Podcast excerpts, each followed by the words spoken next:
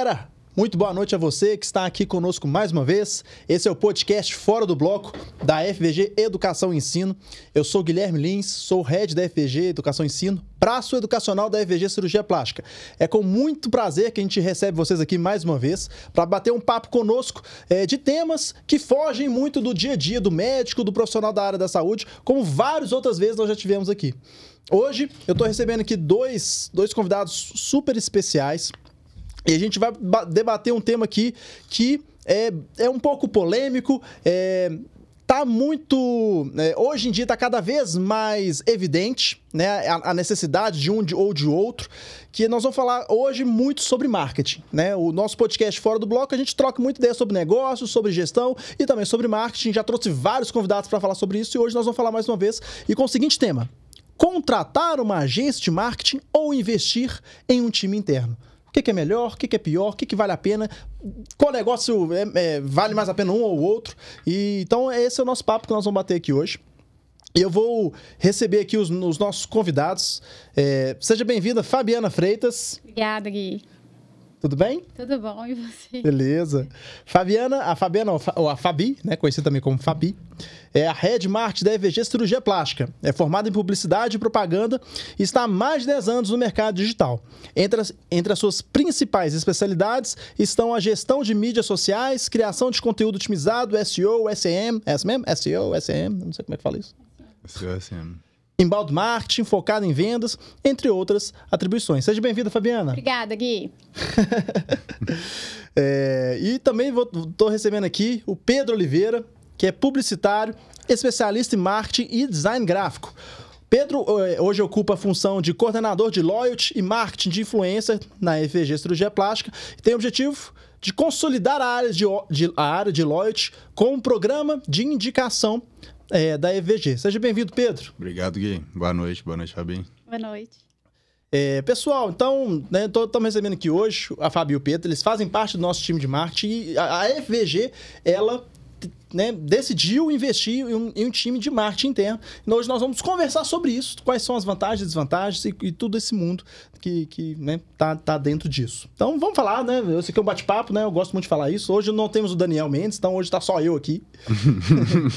Mas eu queria começar perguntando para vocês, né? Como é que foi a introdução de vocês no marketing? Fala um pouco de vocês, da história de vocês. Eu queria começar com você, Fabi. Fala um pouco né, dessa claro. sua história foi muito natural, assim, eu acho que minha ascensão, né, dentro do marketing. Eu comecei como estagiária, né, formei, estava na faculdade, acabei formando é, e, e, com estágio ainda, consegui um emprego, comecei como assistente, depois analista, apanhei, apanhei no mercado.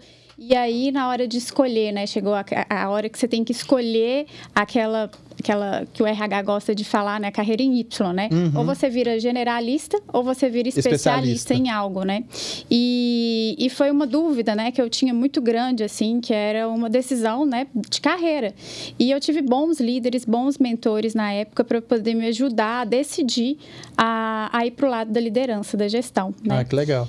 É, e o mais importante, assim, que eu acho, foi que eu falo muito isso, que líder não nasce pronto, né? Líder tem que ser construído. Com e a empresa constrói o líder, né? Tem até umas pessoas, né, que tem alguma, alguma veia, né, né, se destacam, mas realmente, né, tem que ser uma construção. Tem, né? tem que ser. É um desafio, assim, diário, né? A gente está vivendo com uma geração que pensa diferente da gente, que tem valores diferentes, né?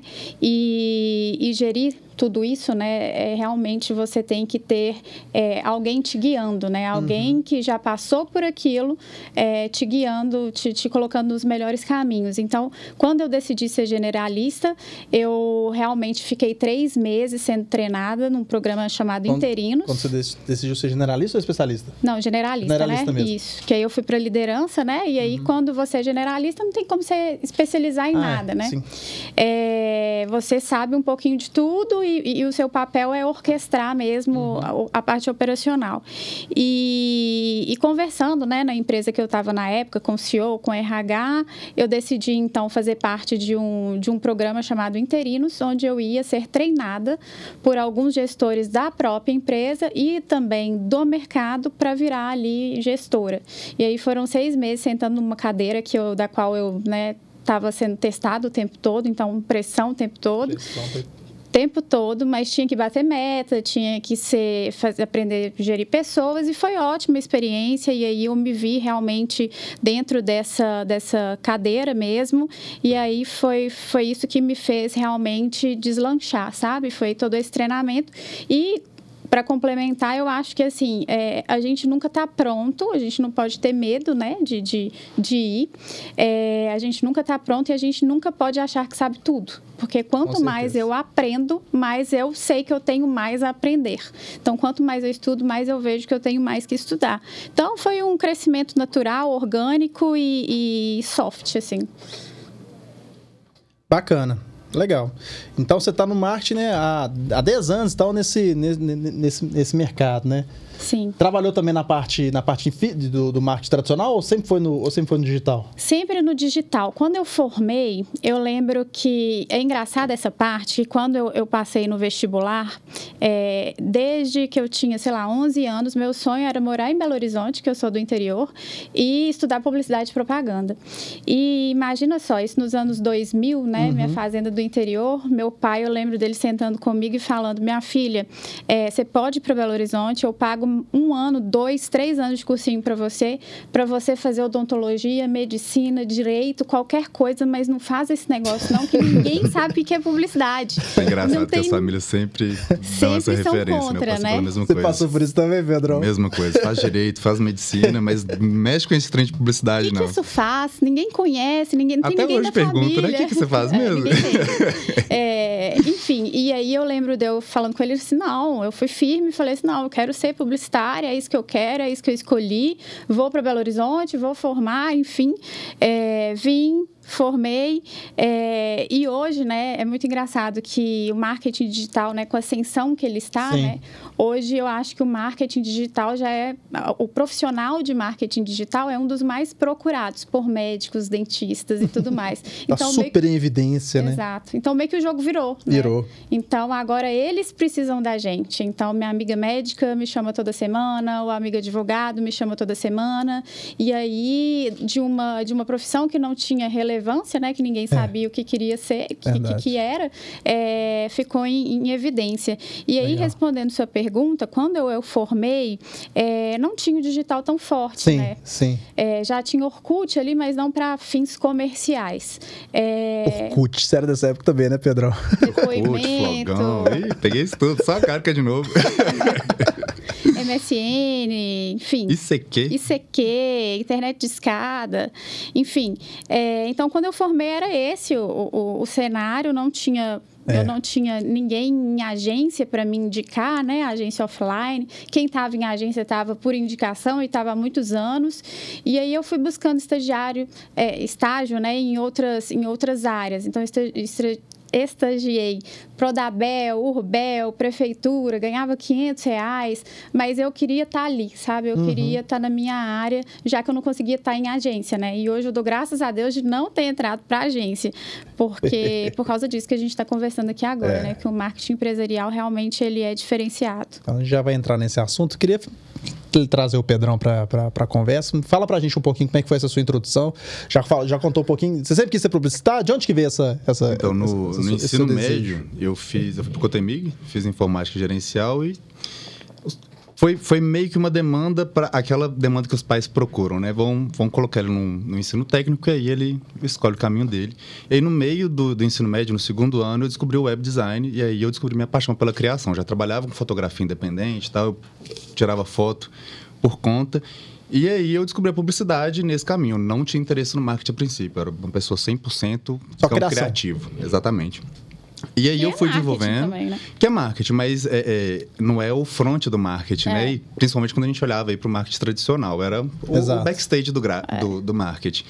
E aí tive a jornada na, na faculdade, sempre fui muito aquele, o jovem mochileiro, né? Então fazia muitas viagens, me bancava com design.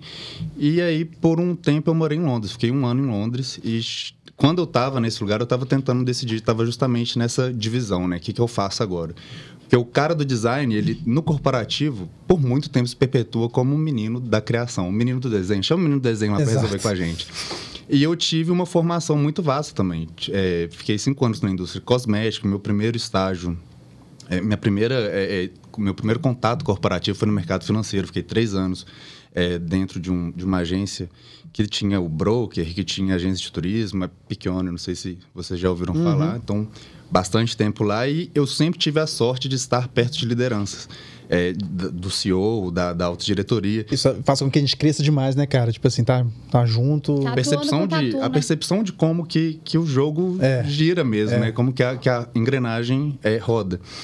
E aí ainda estava me desenvolvendo, foi quando lá em Londres eu percebi esse, essa diferença, né? De como que eu consigo mostrar, apesar da criação do designer ser estratégico, como que é a linguagem corporativa, como que eu consigo colocar meu valor ali e comunicar de fato com as lideranças e mostrar que eu não sou só o menino da criação. Foi aí que eu tive o estalo do, do marketing. Então, quando eu voltei em 2015, eu fui fiz a pós em marketing estratégico e aí sim eu comecei a ser interino de fato é, no jogo, né, do, do uhum. marketing mesmo, na estratégia, planejamento uhum. e afins. É, e a partir daí foi, foi de vento em pouco. Então, já Legal. passei mercado financeiro, mercado de moda, Fiquei cinco anos na indústria, o que me ajudou a desenvolver. Eu tive a sorte de ter um líder, eram quatro líderes, na verdade, que eram quatro irmãos é, donos, junto com os conselheiros. Então, eu tive a sorte de ter contato com todos, cada um estava no campo comercial, trade, é, financeiro e tinha um contato ali, pegava esse aprendizado e comecei a me construir como líder também. Foi quando eu fui assumir a cadeira de coordenadora a primeira vez, que a, a minha antiga coordenadora, ela saiu, ela foi para uma outra experiência e aí comecei de fato a desenvolver as legal. especialidades do marketing. Bacana, não, legal demais. E dentro dessas experiências de você, você já, é, já trabalharam em agência? Eu tive Trazendo dois... para o nosso tema aqui, né? A diferença entre né, ter uma, contratar uma agência e né, ter um time de marketing interno. Eu queria que vocês falassem um pouquinho dessa experiência de trabalhar numa agência. Eu já tive esses dois contatos, trabalhar com agência e trabalhar em agência. Ah, legal. E como é que foi é, essa experiência sua? Prim... Eu falei que o, o, primeiro estágio foi no financeiro, né? Mas o primeiro, primeiro, que é aquele que a gente ganha muito pouquinho, que você falou, 500 reais, ganhava 200 reais, foi numa agência especializada em marketing político. Eu ainda estava ali na criação, mas já entendi um pouco da dinâmica, que não era muito o meu ritmo, né? Porque você tem que produzir loucamente o tempo todo. E acabei. Eu tenho a habilidade inerente para o corporativo. Então acabei. A vida me levou por esse caminho. Entendi. E agora, em 2021, logo após a pandemia, eu tive a chance de estar de novo numa agência, só que na cadeira de atendimento, que já era um marketing ativo mesmo, tem que pensar em planejamento estratégico, tudo que o cliente precisava ou não para demandar para as outras equipes. É legal, mas realmente não é minha veia, porque é, é um ritmo muito forte, muito frenético. E trabalhar com a agência também é interessante, mas eu não vejo como a melhor opção. É, é como se a atenção fosse muito difundida, né? Uhum. Não tem um foco exatamente no que o cliente precisa, você não tem o DNA do seu cliente. E trabalhando com a agência eu também percebo isso, né? Ela não tem o seu DNA a carteira que está pagando mais é onde eles vão dar mais atenção. Então, basicamente, é, é, em resumo, é essa, essa percepção que eu tenho. É. Mas tem sim suas vantagens. Aí eu acho que depende de cada negócio, depende do projeto que você está envolvido, porque aí okay. traz especialistas para atuar junto com você sendo necessário um especialista dentro de casa também para comunicar junto com eles e cobrar direito, né? Sim. Verdade. O que você pensa disso, Fabi? Então, eu também, igual o Pedro, né? Eu também já trabalhei é, do lado de do lado de lá, né, sendo agência e também já trabalhei com agência, né. E eu fui líder de uma startup que era uma agência, né, estava é, sendo investida, né, tinha um investidor anjo, né, investindo no nosso projeto. Foi muito legal, foi uma experiência assim surreal. É, eu tinha 11 pessoas na minha startup, é, a gente tinha uma esperança de break-even com um ano, é, mas infelizmente não foi para frente. Mas é muito do que o Pedro falou, assim. Eu acho que é, a gente tinha, éramos 11 pessoas no time e tínhamos 12 clientes, né? Então todo mundo fazia um pouco de tudo, não tinha especialistas, né? Uhum. É, e a gente acabava fechando serviços por hora. Então o cliente X comprava um pacote de X horas. Quando acabava as horas dele, a Acabou. gente não ia atender. A gente ia passar para o outro cliente que ainda tinha hora com a gente. Então, era aquele negócio assim, aquela entrega fria, né? Não tinha, a agência não era responsável pelo resultado fim, né? Era, era meio ali. É, e aí era isso, assim. No final, infelizmente, não deu certo, né? Foi aprendizado, é, mas foi bom. E, e, e sentada na cadeira, né? De contratante de uma agência, eu via da mesma forma, assim, sabe? Eu via que era a social Que atendia a minha conta, atendia 32 contas. E eu tenho um case muito legal, assim, para contar que quando eu trabalhava como especialista em SEO, a gente contratou uma empresa aqui de Belo Horizonte de conteúdo famosa aí, era uma das, das pioneiras na, no marketing de conteúdo e SEO, e eles escreviam, sei lá, X, pacote de X posts por mês com mil palavras. E o, o, o, os conteúdos começaram a chegar, começaram a chegar e muita refação. Eu pedi muita refação. Então, assim, é, um conteúdo, às vezes, voltava, chegou voltar dez vezes, sabe? E aí eu vi que, que eles não estavam dando conta do recado, mas não desisti. Eu falei assim, vou para lá, vou sentar no fornecedor, vou explicar o que é, que é o nosso software, né? Eu, eu vim da empresa, né, da indústria de software, de tecnologia, então eu fui sentei no fornecedor, fiquei lá um mês tentando explicar para a CS que, que me atendia e, e, e para atendimento também, né? E para os redatores, que eu cheguei a ter contato com eles também, explicando as funcionalidades, as dores dos nossos clientes, né? Por que, que aquela funcionalidade existia, é, quais estavam ainda em teste, enfim. E, e depois de um mês eu vi, né? Eu cheguei na empresa, é, chamei a minha gerente e falei assim: olha, não tem jeito, vamos colocá-los para escrever só conteúdo de topo porque eles não conseguem aprofundar no nosso negócio. Eles, eles não têm tempo e eles não, não, não, é, não vão fazer isso porque não é interessante para eles, entendeu? Não é interessante. Então a gente, a gente resolveu passar para eles só conteúdo topo, falar só da dor da persona e quando tinha que falar do sistema, das vantagens, dos benefícios do nosso produto, aí a gente contratou três estagiários, um revisor e aí a gente começou a fazer uma grande, exato uma grande engrenagem de, de conteúdo assim dentro de é. casa. É engraçado o tanto de energia que a gente gasta para poder explicar o tempo todo o que, que é o nosso DNA, o que, que se trata o projeto, quando você para para pensar um pouquinho, se você joga isso lá de dentro, é orgânico esse crescimento, né? É um treinamento que você dá, um board bem feito, Sim. e a coisa acaba girando muito, muito melhor, assim. Sim é, em termos produtivos mesmo, sabe? De é. retorno. E outra coisa, o, o, o, profissional da agência, ele aprende sobre o seu negócio, por mais é, superficial que seja, mas você não tem controle do profissional. O profissional não é seu, o profissional é da agência. E aí, se aquele profissional vai embora, todo o conhecimento que você passou para uhum. ele vai embora com ele, porque você arquivos. não tem gestão. Socorro, é, você não tem gestão, o cara não salva as coisas no, no, na nuvem, não compartilha com você, e aí, de repente, você está na mão de novo, entendeu? Sim. E é muito desgastante, né? Então tem que pensar muito bem. É. Mas, é, olhando para a é, experiência que eu tive com marketing político, né? Eu fui uma agência de marketing político e uma do, do segmento imobiliário. Em, até certo ponto é legal a gente ter uma aproximação de uma agência. Assim, eu acho que, que vale também esse, esse lugar, né? É, talvez para longo, médio e longo prazo não seja o ideal. Isso aí na minha percepção.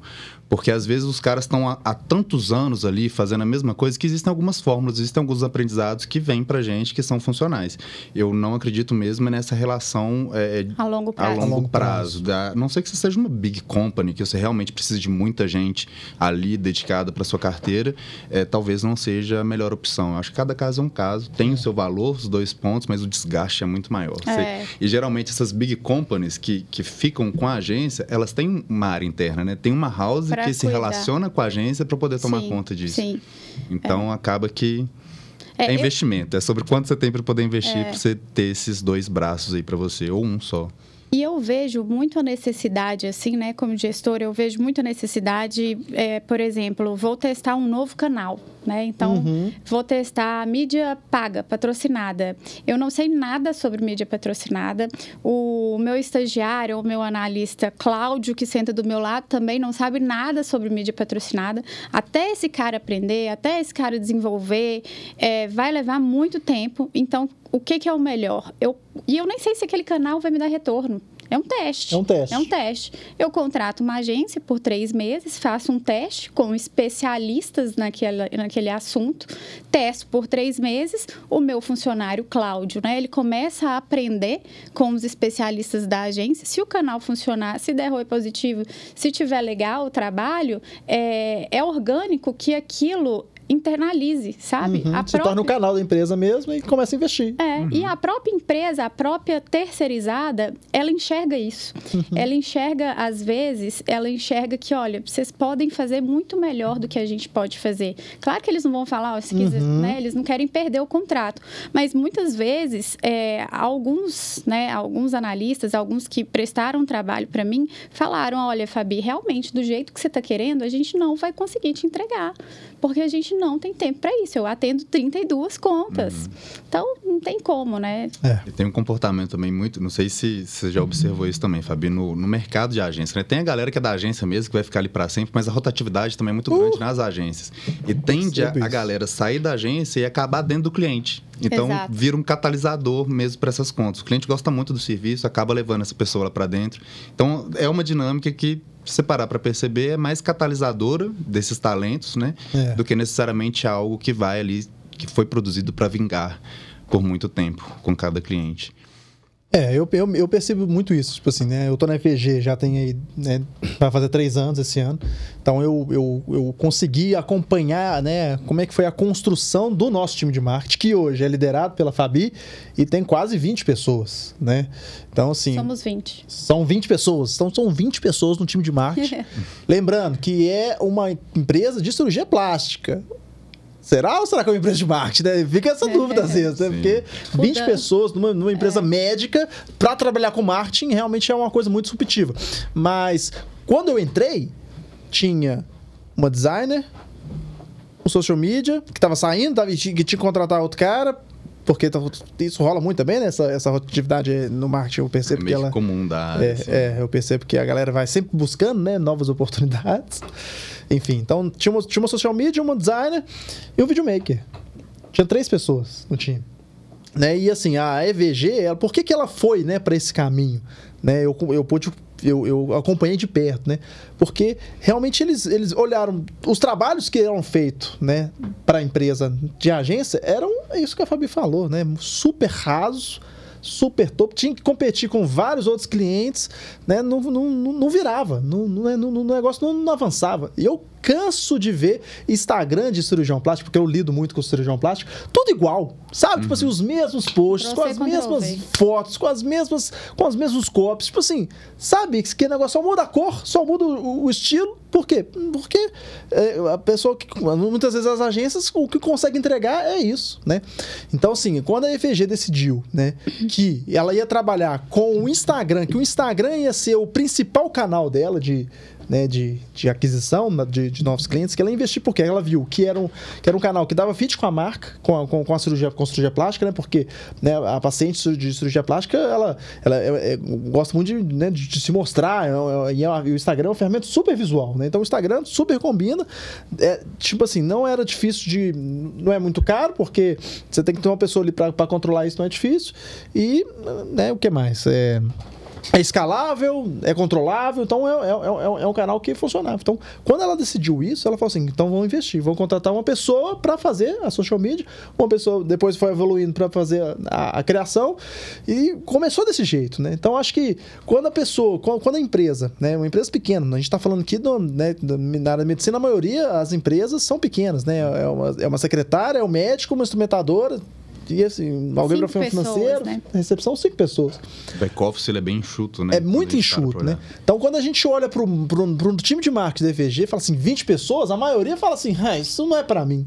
Só que a gente começou com uma pessoa, com duas pessoas, É. fazendo ali o, o básico muito, muito bem feito. Sim. Né? E isso fez toda a diferença, porque a gente começou a evoluir, começou a profissionalizar e o negócio foi virando. Sim. Né? Mas eu acho que isso é muito, é muito importante e, e, assim, muito... Quando eu conversei com o Dani e com o Vila, né, eu fiquei muito é, admirada, né, pelo pensamento deles, assim, porque toda empresa hoje em dia vive de vendas, né? Não hoje em dia, mas sempre, né? É. E por mais que seja de cirurgia plástica, se você não vende a cirurgia plástica, não tem o paciente para pagar a cirurgia plástica. É o que então, move. eles enxergam e dão muito valor ao marketing e ao comercial, né? Ao vendarket, né? Que, que é tão falado aí, que é a união de vendas com, com, com marketing, né? Que é isso É. que é o sucesso. É um grande diferencial da EVG que né, tem o Felipe e o, e o Daniel que tem essa visão, né? Sim, total. Tem o Daniel que não é médico, né? Que é que é o que é que é um engenheiro que tem toda essa visão de negócio, e o Felipe, que é um empreendedor que realmente tem essa, essa, essa veia, né? Ele vê realmente, tem essa visão que você, Sim, que você sim, falou, né? Então, sim. isso, isso é fundamental e nem todo mundo tem. Não tem. Não, nem, nem todo Não mundo tem. tem. esse acesso e acaba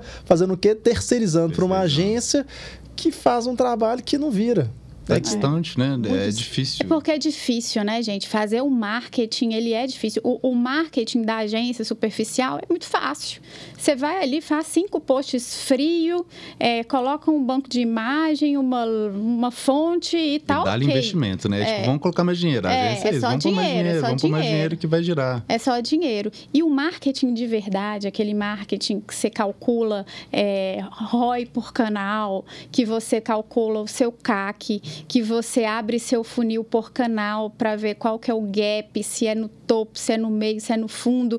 Isso requer inteligência é, de números, né, de dados. Isso requer é, análise crítica, né, análise de dados. Então, essa é a parte eu não digo chata porque eu gosto, mas para a maioria, né? Hoje eu estava até lendo uma reportagem que o Brasil ele tem hoje 81% de mão de obra desqualificada e a média nas- é, mundial 75. Ou seja, a gente tem Acima média. muita gente ruim de serviço é, operando né, em todas as áreas e principalmente no marketing. A gente vê isso. As pessoas aprendem o superficial. Porque o marketing digital, ele é difícil, sabe? Você abrir um Google Analytics... Tem muitas camadas, um né, cara? Que Console. vocês precisam. Acho que esse também é trabalhar. um pouquinho o outro lado, né? Esses últimos anos a gente, a nossa área ganhou uma evidência muito grande pela digitalização da vida mesmo. É. A pandemia evidenciou isso mais, só que ao Total. mesmo tempo uma gama de gente que acha que sabe fazer o beabá ali, que é, é muito mais complexo do que isso, né? Você responder, Muito por exemplo, mais. uma campanha que está agindo errado, não é simplesmente você colocar mais dinheiro ou você mudar um criativo, você tem que ir nessas camadinhas e entender exatamente o que está Entendendo. acontecendo em cada camada para você ter um movimento estratégico assertivo. O que era diferente do passado, né? Sentava, planejamento a longo prazo, ah, mudou aqui, então a gente vai mudar esse movimento lá na frente para a gente ver o que É, a mas gente faz. demorava e hoje, um ano, né? Demorava um ano para ter resultado. Hoje está tudo muito rápido e a- eu acho que a grande vantagem da gente ter um time é justamente essa, um time interno, né? Uhum. Você consegue responder a coisa no tempo que é preciso. Você vai Exato. ter um, um, um- um tempo de ação ali, óbvio, né? É- é, vai controle, demorar um né? pouquinho, um controle, mas é o tempo de análise e resposta. Não, pois Não, é, é se- necessariamente Se você tá numa agência, se acontece uma coisa de, de manhã, como é, como é que você vai fazer? Tipo assim, pra reagir? e reunião, e tem que ter agenda, tem que ter isso, e vai no cliente, já perdeu É. sei lá quantos de investimentos É, é. pro seu retorno aí. Então, é muito difícil, né? Eu acho que. Eu não tenho dúvida, né? Que investir no time interno é muito mais vantajoso. É, uma coisa que talvez pode, possa, possa né, ser um empecilho é o custo. Eu, eu faço essa pergunta, né? Eu não sei. Quanto que custa contratar uma agência e quanto que custa invi- investir no time interno? Vocês têm noção disso? Ela é bem mais superfaturada, né, Fabi? É, depende, assim, do contrato, sabe? Eu acho que a... a- Depende muito. Eu acho que a curto prazo, talvez a agência saia até mais barato, sabe? É, aí você prefere, ah, eu vou pagar um cara aqui que vai me custar, você paga, sei lá, 5 mil, o cara vai custar para você 9, 10 mil. Você paga para a agência 5, 4 mil reais, sabe? Por X horas por mês. Então, a curto prazo, parece que a agência é mais vantagem e por ela ser mais barata. Mas a longo prazo, o custo-benefício de ter um time interno, nem que seja um time pequeno, não precisa, né? Na FVG a gente tem 10 canais de aquisição. Você não precisa ter 10 canais de aquisição, É, não, né? pois é. Cada, cada um com sua realidade. Exato. É, então, assim, no longo prazo, esse valor, ele tende a dissolver, porque você vai ficando tão bom naquilo que você está fazendo, que os clientes vão vindo é, e aquele valor vai meio que, que, que amortecendo ali no seu ROI, sabe? Então, eu acho que é uma escolha, assim, são momentos diferentes, né? É aquilo que eu falei, depende do canal, depende do momento da sua empresa, depende do seu objetivo, mas eu ainda acredito que ter uma equipe de marketing interna é o segredo, né? A cere- cereja do bolo, digamos assim. É, eu também acho. É, E assim, né, cara, é, custo, né? A gente não pode olhar só pro custo, né? Só, só, só pra grana. É aquilo que você falou, Pensar né? no valor, né? Tem que pensar no valor. Tem que Exatamente. pensar no É. valor que, que aquilo tá ter grana. né? Não adianta nada eu pagar barato e não receber nada de em troca, né? De ter uma coisa realmente que vai, que vai vender, que vai virar, que no É. longo prazo vai entregar, É. né? É, É, é muito daquilo que a gente estava conversando hoje cedo, que é, sobre o, o Ads, né, a campanha que a gente fez para o curso, é, imagina só, você investe 4 mil reais, 5 mil reais em uma agência para trazer cliente, lead para você, aquela agência traz só lead frio que não tem nenhuma, nenhum fit com a sua, com o seu negócio, com seu produto ou serviço, uhum. você descarta aqueles leads e aí você rasgou 4, 5 mil reais, né? E às vezes ter a pessoa lá dentro, ela custa 10 mil reais, mas ela vai te trazer três alunos pagando um ticket médio de 30 mil reais, uhum. 15 mil reais. Aí já pagou. Já seja, pagou o investimento, o, né? O funcionário, entendeu? Então depende também do seu ticket, depende de várias. Cor, depende muito. É, é muito relativo. Né, é, né, depende de muita coisa. É. é. Eu acho que uma coisa que, que é importante também, né? É, acho que o, acho que o Pedro que está falando, você gosta muito dessa parte da estratégia, né? Tem estratégia, ela, é, ela é super importante, né? Tipo assim, é, quando, e acho que se a gente encontra, por exemplo, a gente recebeu aqui, né, é, alguns episódios para trás, é, o, o, Davi e o, e o Luiz Gustavo, que estão né, ali numa agência que atendem aqui a gente. Sim. Né? Uhum. Então, assim, então, deixando claro, né? A gente também, gosta muito de time Somos contra a agência. Mas nós também contratamos agências. E, e, o próprio é, Davi e Luiz Gustavo, essa semana, eles falaram comigo, Fabi, por mais que vocês tenham a gente cuidando do operacional, seria muito rico se vocês tivessem um analista de performance cuidando da estratégia para nos passar o operacional, porque isso está comigo. Então, é, é, meio que eu fico é, regendo a orquestra, aí vou lá, toco um, piano, toco um piano, depois toco um violino, volto, faço a regência de novo e o negócio não vai. Né? Então, o próprio dono da agência me orientou, né, me ajudando ali, né, que eles acabam dando monitoria para gente também, uhum. é mentoria e eles são assim parceirão, parceirão é, nossos. É, e aí, enfim, ele mesmo sugeriu isso, sabe? Uhum. E, e, é algo que eu também já estava pensando assim, para é. realmente ir no fundo, né, escavar igual o, o Pedro falou todas as camadas mesmo. É. É a troca de expertise. Eu acho que é, é quando você tem até um, um plano tático para a ação dessa agência, junto da, da sua empresa, você acaba trazendo muito mais louros do que necessariamente só colocar dinheiro no lugar. Uhum. Então é uma dinâmica que você tem que realmente sentar e pensar o seu momento, igual o Fábio falou, né? O seu momento, quanto que eu estou disposto a investir e quais são as habilidades que eu estou precisando aqui no meu time para eu ir desenvolvendo isso a partir do mercado. Porque a vantagem da agência também é o contato vasto que eles têm com o mercado, né? É. Então, assim, é, é, não tem nem comparação. É. Quando gente está num micro e quando a gente é. tem acesso ao todo. Sem dúvida. É. é, não, sem dúvida nenhuma. Mas acho que, tipo assim, essa parte da estratégia é super importante, né? E uma coisa que eu percebo deles, eu, ve, eu, sou, eu vejo de fora, né? Mas o Luiz Gustavo e o, e o Davi, a agência que eles têm, eles, eles têm muito esse, esse lado estratégico, assim. É a, é a, percepção que eu tenho, assim, um pouco, sabe? Eles não estão ali simplesmente para buscar uns leads ali e encher ali o, o, topo do funil. Acho que eles realmente procuram entender, né? Um pouco do nosso negócio. Eu, to, toda vez que eu tive reunião com o Luiz Gustavo foi assim, ele sempre procurou entender o que, que, eu, que, que eu precisava para ele realmente procurar entregar o melhor resultado. Sim. E eles são, e no caso que a gente contrata eles, é muito focado no, no, né, Exato. No, numa área ou num, num, canal que a gente utiliza, que é a parte de mídia paga. Ou, ou utiliza mais para alguma coisa? Não, é, é isso mesmo. mesmo né? é. é, existe esse, essa, esse viés também, né? Tem agências especializadas em um canal, uhum, né? Uhum. E, e essas agências tendem a ser melhor, melhores do que a gente, né? Uhum. Do que eu, por exemplo, que se eu for pegar um Ads, eu vou demorar muito mais do que um especialista que fica o dia inteiro com o painel aberto ali. Uhum. É, então, existe essa diferença, né? A gente tem é. agências que são mais abrangentes, né? Que criação, é, enfim, designer, atendimento, mídia, não sei o que, mídia off, mídia on. E tem agência que é especializada em performance, mídia, mídia patrocinada, Meta Ads e Google Ads. Os caras fazem isso, isso o dia inteiro. Então a gente aprende muito com eles, né? Obviamente uhum. a gente aprende muito com eles. A gente tem um contrato com eles que é um contrato muito flexível no sentido de a gente faz daily com eles quase todos os dias. Eu converso com o Luiz Gustavo quase todos os dias. Eu tenho acesso. É, eles são muito disponíveis, né? É são muito disponíveis. É muito, né? é. Uma imagina, parceria, né? Imagina que, que, não é igual, né? É difícil de encontrar uma agência assim. Sim, é, é, um contrato diferenciado, assim, sabe? É uma relação diferenciada de muita parceria. Uhum. Então eu confio muito nessa parceria, assim, né?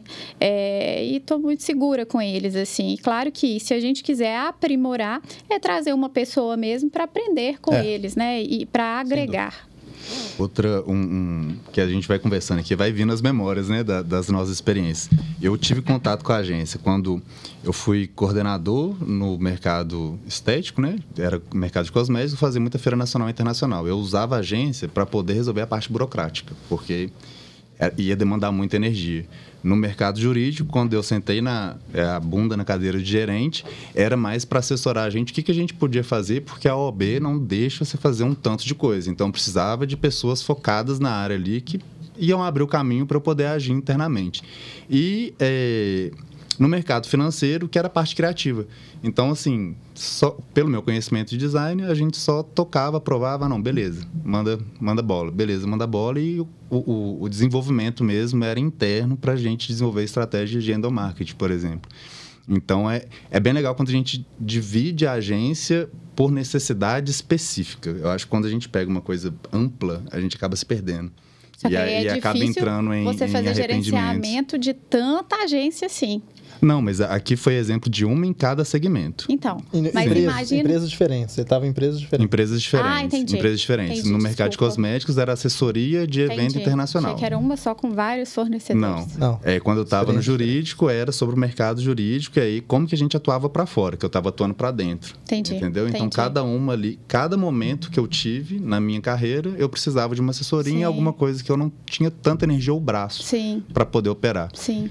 Então, é, eu, É. eu entendo os ganhos nesse É. lugar, entendeu?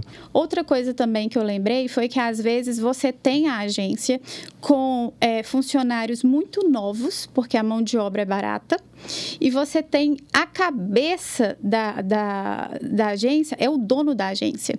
Então você tem reuniões assim espetaculares que você pensa. Mas quem vai fazer mesmo não é ele, vai ser outro. É, exato. E aí, quem põe a mão na massa são as pessoas, desculpa, baratas, Básicas, é, que superficiais, que não, não têm o entendimento que o dono tem. E aí isso acaba frustrando, porque você contrata, é, você leva gato por lebre, assim, entendeu? Você contrata uma, uma empresa muito boa e a, e- e a estratégia é ótima, mas a execução, nota zero. Aí você fica muito frustrado. Sim, e olhando pro, né, é, principalmente para onde eu tenho a capitania na FVG, que é a indicação e a influência, quando a gente fala dessa área, a gente está falando de encantamento. Encantamento envolve toda a jornada do cliente, junto do negócio, as entregas que envolve. Se você deixa isso na mão de quem está do lado de fora, é muito difícil você envolver quem está fora para você trazer esse envolvimento para o seu cliente. Claro que você vai ter resultado, mas é bem diferente quando você consegue ter contato com todas as áreas que vão encantar seu cliente para você agir de novo, né? A resposta que você vai ter em cima da ação que você precisa. Para você trazer, de fato, resultado que envolve aí o, o objetivo, de fato, do negócio, né? Que é o faturamento, mas a retenção também, que é o cliente ficar com você É. o máximo de tempo possível. É, essa interação, né, essa interação de funcionários com outros setores, eu acho que isso também é uma desvantagem da agência, né? Uhum. Porque a agência não está conversando com quem está lá na ponta, com a gerente de unidade, a agência não sabe, não conversa com o nosso paciente, nunca viu o nosso paciente, não tem como ir no hospital. Então, essa interação, né, é, é muito difícil. É, além disso, os funcionários da agência não estão incluídos na nossa cultura, na nossa forma de trabalhar. Então, se ela vai escrever algo, às vezes nem soa como se fosse a nossa empresa falando, porque eles não estão inseridos ali, sabe? Eles não têm o DNA que a gente tem, eles não, não têm o, paci o nosso paciente no centro. E cada vez mais, né, a gente sabe que o paciente ele tem que ser o centro é, de todo o esforço e de todo o negócio. E ninguém melhor do que você, né, e do que seus funcionários para fazer o seu marketing, para falar sobre o seu negócio, para explicar o seu negócio e para solucionar as dores do seu paciente, né? Trazer então, soluções na realidade ali do- na realidade, negócio mesmo. exato. Porque senão fica fake e não vende, né? Uhum. Total. E, tipo assim, trazendo um pouco mais agora para a nossa realidade ali na FG, né? É, eu queria que vocês falassem um pouco é, quais são os principais canais de aquisição que a EVG trabalha hoje, né? É, hoje, nosso time é grande, então a gente trabalha, tem possibilidade de trabalhar é, vários canais, porque o nosso negócio também é grande, né? Então tem algumas necessidades, mas acho que a gente consegue, hoje em dia, trabalhar vários canais bem, de uma maneira bem estratégica, né? Alguns melhores do que outros, mas acho que a gente tem feito um trabalho bem legal, né? Cada, cada vez mais aumentando né? a nossa relevância, né? Aumentando a consciência né? dos nossos pacientes, chegando cada vez mais é, pessoas ali no topo e convertendo cada vez mais, né? E alcançando vários resultados. Eu queria que, você, que falassem um pouco desse, desses canais, como, como que tem trabalhado né, a parte estratégica, uhum. operacional também, porque é o, né, o nosso, a gente tem um time grande também que tem muito, muita demanda sim, ali também. Sim. É, hoje a gente está com exatamente 10 canais ativos. É muito? Você falou isso aí, eu achei que você estava falando assim. tá, nossa, 10 canais, tipo assim. É, são muitos canais, são, são, são muitos canais, são muitas atividades, ações, estímulos que a gente tem que fazer diariamente. E tudo é contado, né? É, um, a gente conta os stories. A é gente, mesmo? A gente conta os stories, a gente conta os stories das influenciadoras, das influenciadoras, a gente conta é, tudo, tudo é contado. A gente tem controle de tudo. Os e-mails, as mensagens. Os e-mails. Disparo no WhatsApp. Disparo no WhatsApp. a gente, a gente tem tudo mapeado, assim. E o grande lance, eu acho, que a gente começa, né? Como você disse lá no começo, a FVG, né? O, o canal que despontou foi a rede social, por uhum. ser uma rede social voltada para imagem, que Sim. tem tudo a ver com o nosso negócio. E aí, no meio disso tudo, né? Desde que eu entrei, a gente vai é, descobrindo outros canais na tentativa. Então, a gente teve, por exemplo, a Maio 100, a gente teve a Maio 100, a campanha, e a gente fez um trabalho muito bom com e-mail. O e-mail realmente era um canal que a gente é, tinha ali, a gente trabalhava, mas não de forma focada, sabe? Uhum. E o e-mail trouxe. É, Eram os disparos aleatórios, tipo assim. É, não tinha uma estratégia, uhum. sabe? Não tinha um dono para o uhum. negócio. E o segredo é você dar um dono, esse dono faz, esse dono ele, ele tem que escrever a estratégia e depois ele tem que me trazer assim: olha, preciso de três pessoas para botar essa estratégia para rodar.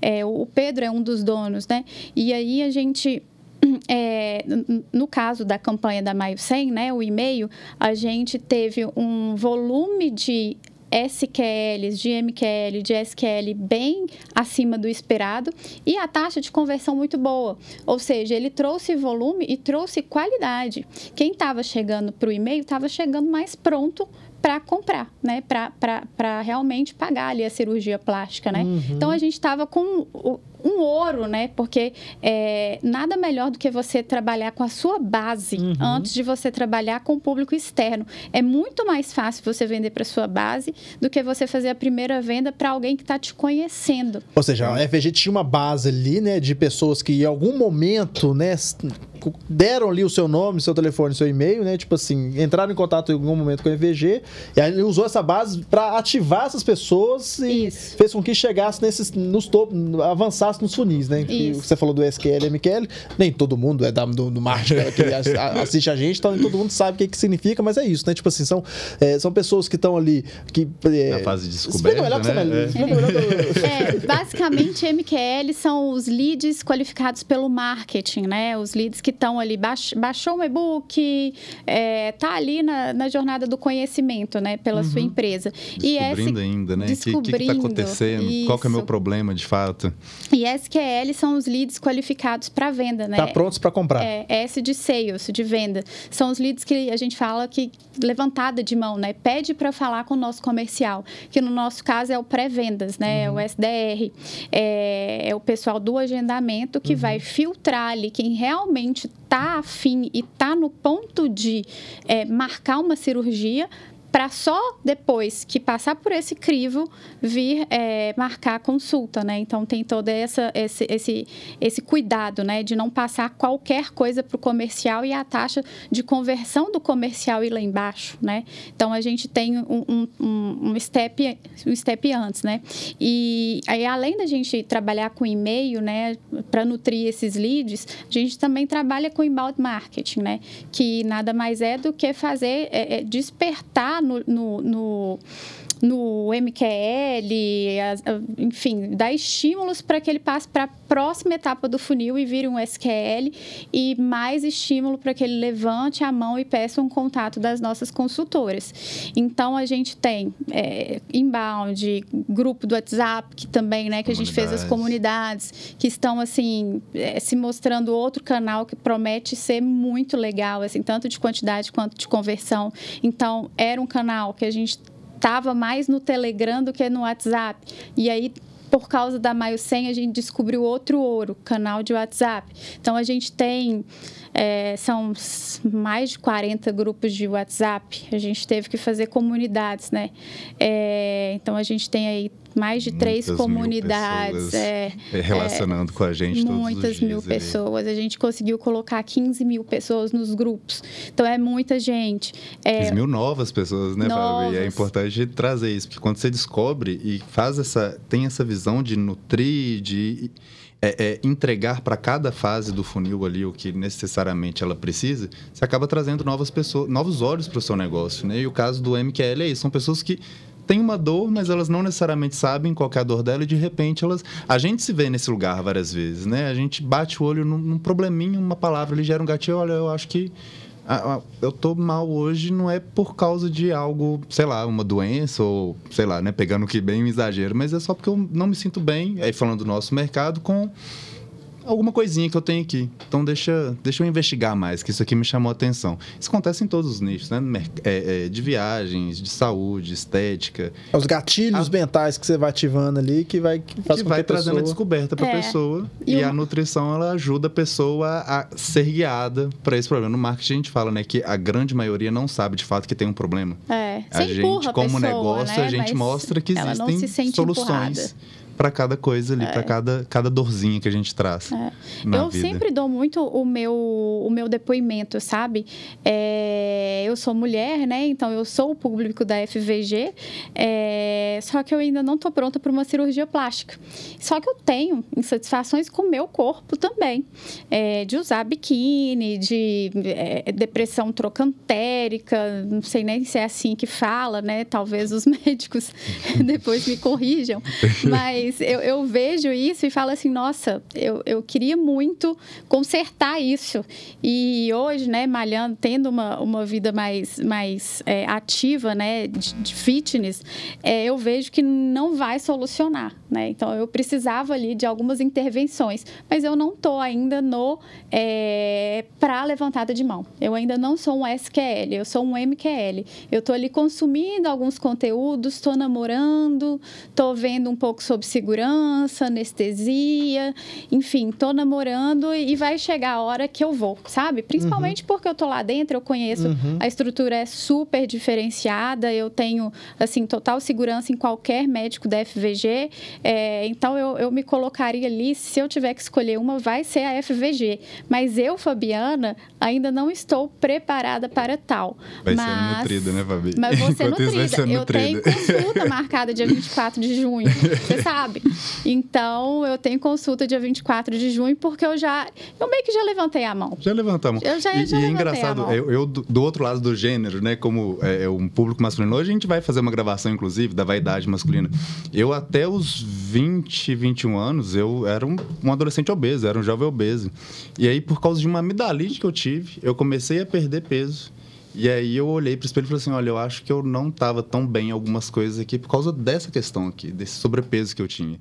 E aí eu, meu primeiro contato com cirurgia plástica foi bichectomia.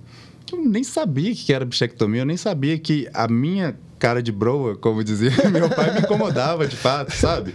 Então é, é justamente sobre isso. Você acaba tropeçando em um problema pelos é difícil pelos conteúdos que você vai consumindo, pelo contato que você vai tendo com a vida, você vai descendo no funil e você vai acabando convertendo e isso é, é jornada não de marketing, é do todo, né? É, o marketing ele só instrumentaliza um caminho É. que é natural da gente aí em todas Antes as não áreas. tinha esse conhecimento, né? Neuromarketing, né? Uhum. Hoje já temos esse conhecimento. Então, o tempo todo a gente está testando novos canais e vendo, né? as- a gente não acerta em todos, mas hoje a gente tem 10 canais ativos.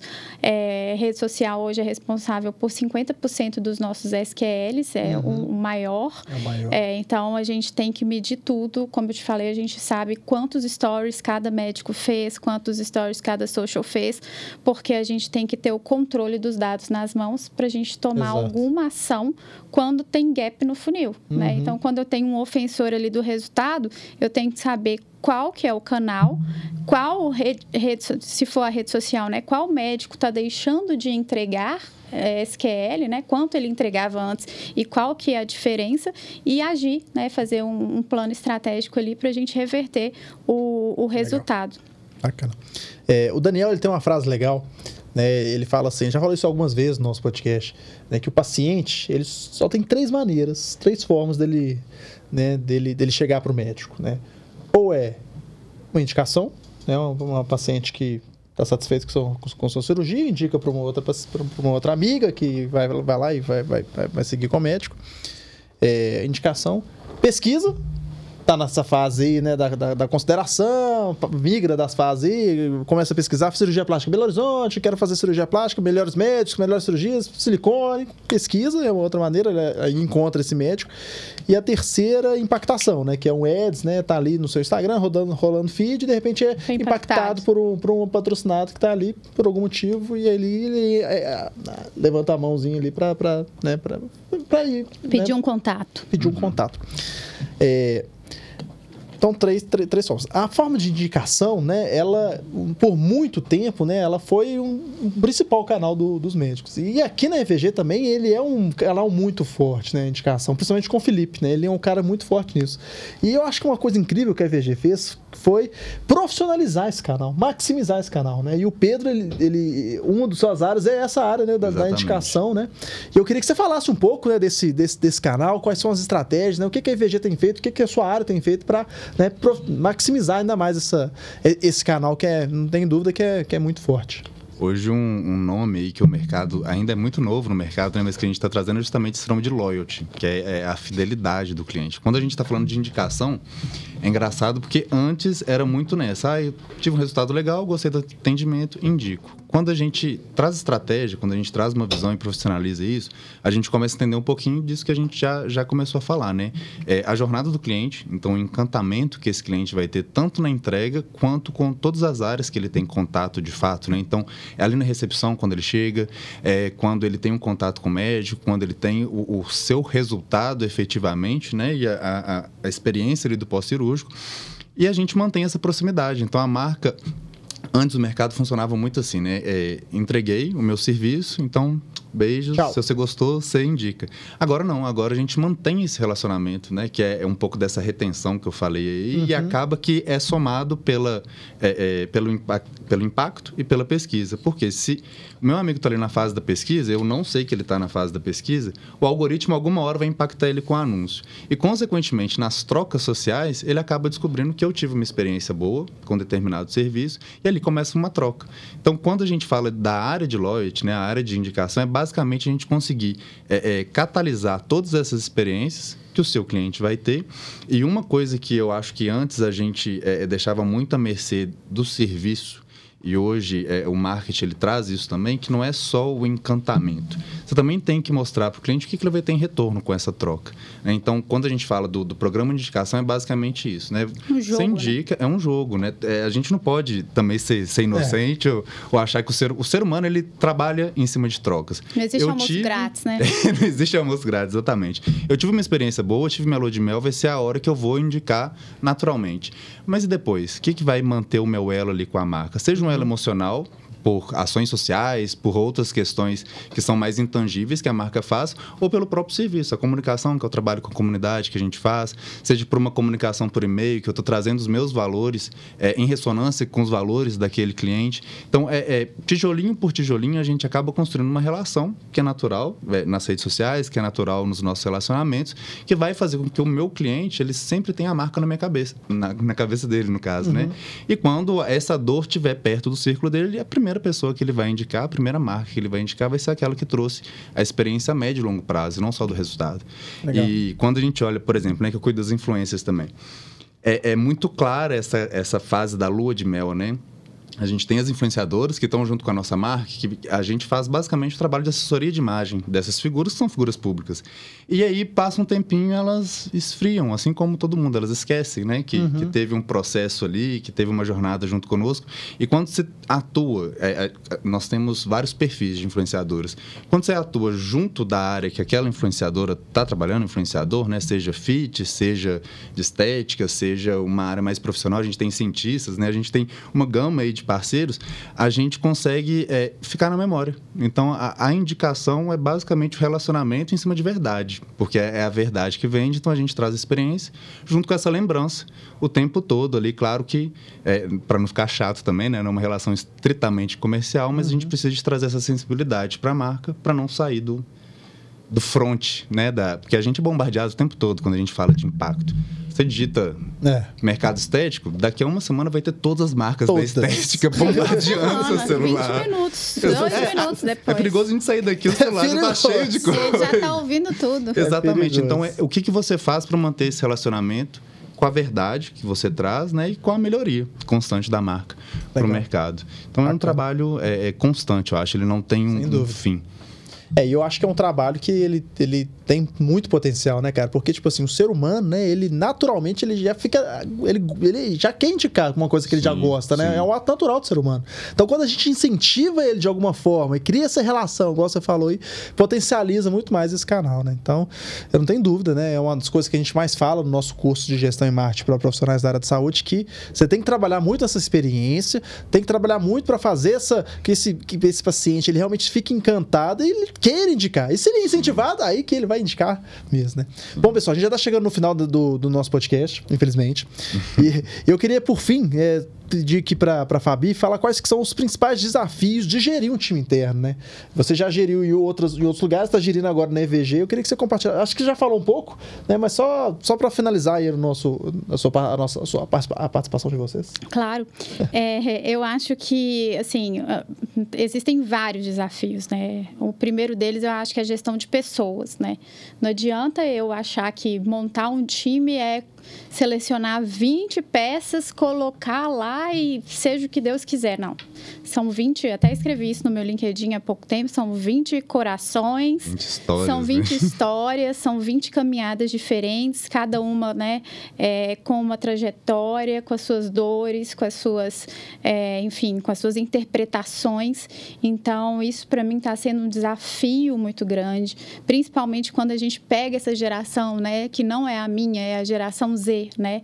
É, que é uma geração né, muito antenada em tudo, muito rápida.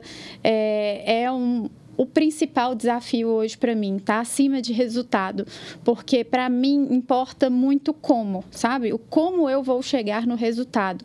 Eu não quero chegar no resultado a qualquer custo.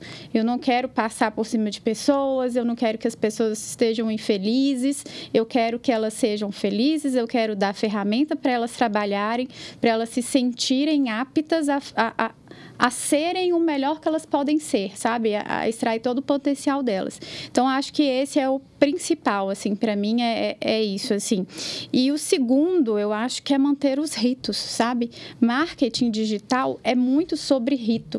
Então, daily todo dia de manhã, porque você vai ver ali o seu painel com o seu dashboard, com os seus principais números, e aí você vê um gap, tem o dia todo ainda para poder agir e retroagir naquele resultado que está ruim, né? E, e, enfim, você consegue controlar aquele cenário. One-on-one, que você vai entender ali. One-on-one chega quase a ser uma sessão psicológica, né? Ali. É, uma sessão de terapia. Você pergunta, cara, se ele está feliz, se ele não está.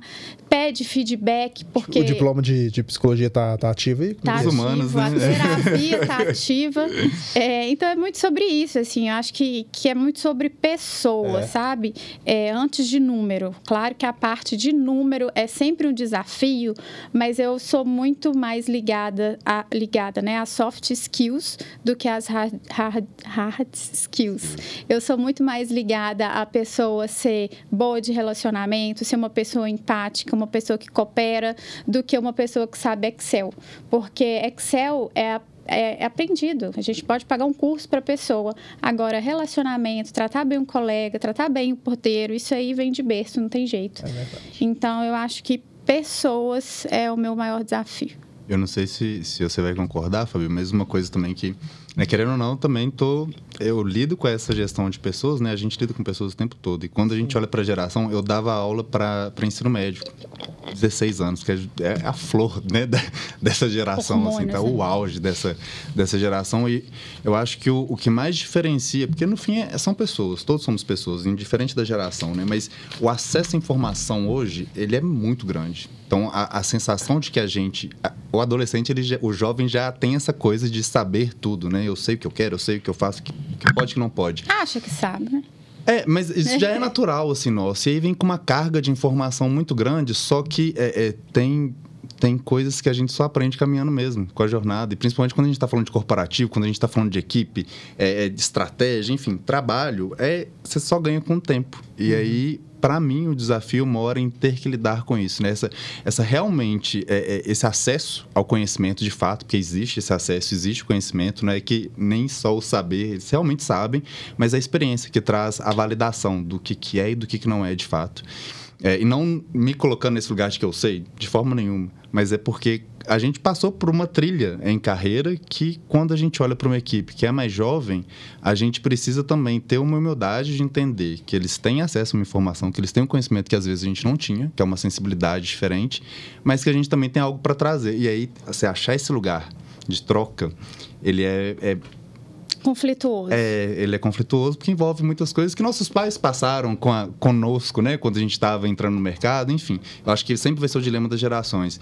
Mas é, é um temperinho a mais, assim, esse acesso de informação a tudo. Porque realmente traz um conhecimento que é, é, conflituoso. É isso aí. Bom, pessoal, chegamos ao fim do vigésimo episódio. Eu esqueci de dizer que esse é o vigésimo episódio. Né? Já chegamos a 20 é. episódios. Melhor episódio. muito obrigado a Fabiana, muito obrigado ao Pedro por compartilhar obrigado, aqui os conhecimentos Obrigada, conosco, Gui. com o nosso público. E você que está aqui vendo o nosso 20 episódio, vai lá ver o 19, vai lá ver o 18, vai lá ver o primeiro. Veja que tem muita coisa legal sobre vários assuntos relacionados à gestão, negócio, cirurgia plástica, medicina, várias coisas legais. E até o próximo episódio do podcast Fora do Bloco.